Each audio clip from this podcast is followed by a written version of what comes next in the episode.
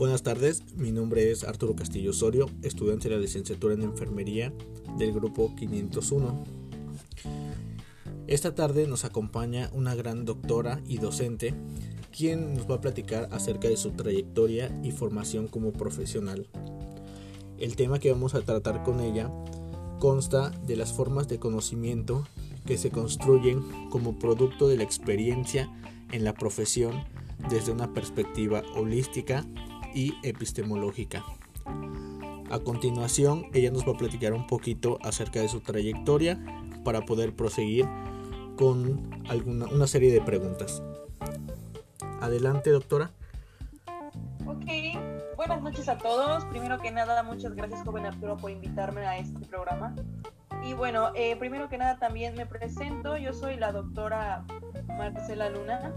Bueno, eh, hablando un poco de lo que es mi carrera, soy médico cirujano, pero también hice una maestría en lo que es pedagogía, así como también tengo un diplomado en medicina deportiva.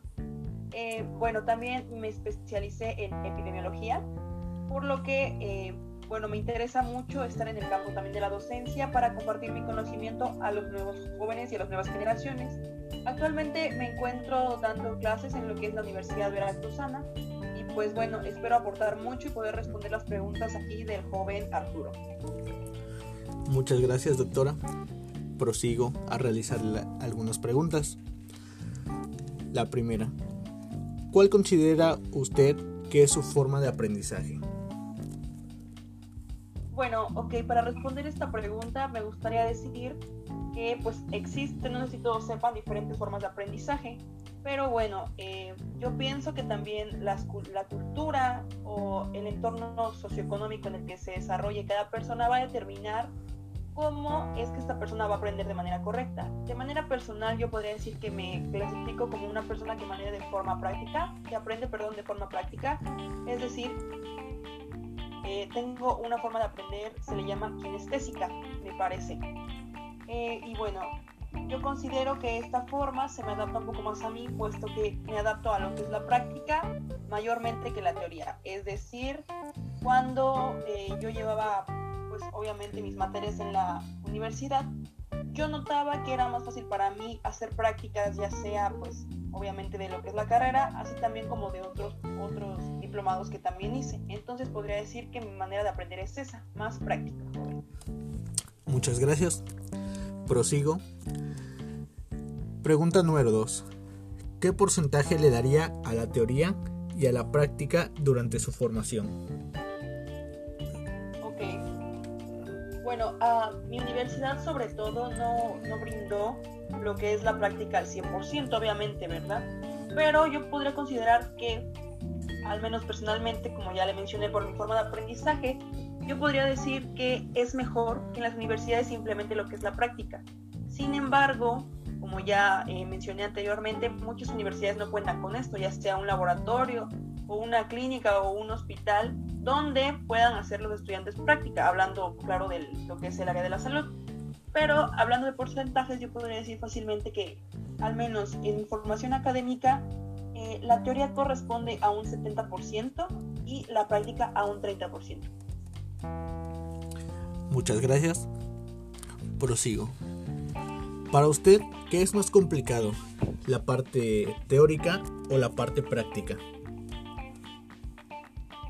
Bueno, como, como ya he mencionado con anterioridad, yo podría mencionar que personalmente la práctica para mí es más sencilla, puesto que aparte de que hay mucha gente que de verdad te apoya para que tú puedas crecer como persona en la práctica.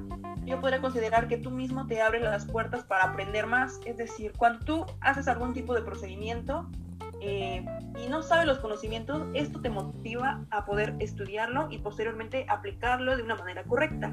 También pues yo pensaría que es importante hacer prácticas, ya sea en el entorno social, o sea, es decir, tener directamente un contacto con lo que es el paciente, obviamente en el área de la salud, para que así tú puedas como que darte cuenta de lo que es el mundo real, porque es muy diferente practicar en pacientes a practicar con tus compañeros de la escuela, lo cual también sirve mucho, pero no hay como que sea algo real. Entonces, bueno, eh, yo podría decir que la práctica facilita un poco más el entendimiento. Sin embargo, no, podría mencionar yo que no elimino lo que es la parte teórica, obviamente, porque son los cimientos que te ayudan a mejorar lo que es tu práctica. Así es, joven. Muchas gracias. Eh, ya esto sería algo más personal. Eh, ¿Cuál es tu método de estudio de manera general? Bueno, a lo largo de mi carrera universitaria y a lo que a lo largo de pues todo mi crecimiento como tal y mi formación como un estudiante, al principio yo notaba que era sencillo para mí, al menos en lo que fue la etapa primaria y secundaria, memorizarme todo lo que correspondía a un tema. Pero me di cuenta que esto no era un método adecuado, puesto que una vez que me lo aprendía todo, a la siguiente semana ya lo había olvidado, ¿no? Entonces podría mencionar después que ya en lo que fue la preparatoria y a principios de la universidad entendí que asociaba yo lo que es, por ejemplo, una frase teórica, por ejemplo, podríamos decir eh, cualquier cosa, como, no sé, los huesos, una forma sencilla de explicarlo. Entonces, si te daban la teoría de lo que es los huesos, yo me lo imaginaba y relacionaba lo que son imágenes a lo que son el cuerpo humano. Por ejemplo, yo me tocaba las partes de mi cuerpo respecto a qué hueso es este, qué hueso es aquello, y también me los dibujaba en lo que es también el cuerpo, porque obviamente podríamos decir que, hablando claramente del área de la salud, podríamos decir que nuestro cuerpo es nuestro mejor acordeón, por así decirlo. Entonces, en lo que es la universidad, pues sí, hice este tipo de método de estudio, así también como lo que es mapas conceptuales, que me ayudan obviamente a poner las palabras clave y que me ayudarán posteriormente a pasar exámenes o a tenerlo como una guía para aplicarlo en la práctica. Así es, joven. Muchas gracias. Eh, a manera general, esto ya es eh, hacia mí. Eh, usted ya me conoce un poco.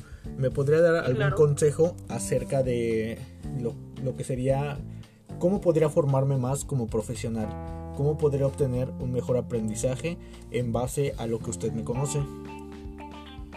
Ok, bueno, sobre todo yo conozco que usted es un joven eh, muy activo. Aparte de eso, también sé que tiene, podríamos decirlo así de manera un poco vulgar, tiene usted esa hambre de aprender, lo cual se me hace algo muy correcto y muy bueno en lo que es su formación como profesional. Sin embargo, yo eh, le recomendaría a usted que se siga como que siga aprendiendo y nunca se canse de lo mismo. Es decir, si un tema, aunque usted ya lo tenga dominado, pueda estudiarlo y reestudiarlo y pues hacer un diplomado, hacer una maestría, lo que sea, de algo que le apasione. Tampoco le estoy diciendo que sea bueno en todo, pero si hay algo que, por ejemplo, a usted le llame mucho la atención, pues eso, sacarle el mayor su potencial. Pues obviamente hablando personalmente pues de usted, de decir que eh, su ánimo y su forma de ser también lo ayudan mucho a abrirse las puertas de lo que pues, son las instituciones, de lo que es el trato directo con el paciente, de lo que es también como que la interacción con otros colegas profesionales. Entonces, pues yo veo que eso es un punto muy positivo que tiene usted. Sin embargo, eh, reitero, pues lo invito a que pues se siga usted pues estudiando, se siga usted como que alimentando de ese conocimiento y no se canse de pues aprender nuevas cosas. Eso podría yo recomendarle a usted. Le agradezco bastante por todas sus palabras y sus gratos consejos. Bueno, esto sería todo por parte de la pequeña entrevista que le hicimos a la doctora y docente. Espero que haya sido un tema de su agrado y pues que pueda, pueda yo aportar un poquito eh, hacia esta este gran debate de lo que sería la parte teórica y práctica en cuanto a lo que sería eh, la obtención del conocimiento. Y bueno, eso sería todo. Muchas gracias. Sí, muchísimas gracias, joven Arturo, por prestarme esta parte de su programa para hablar de este tema que es muy interesante entre los futuros profesionales. Le agradezco de todo corazón. Gracias. Hasta luego. Sí, hasta luego, que esté muy bien. Thank you.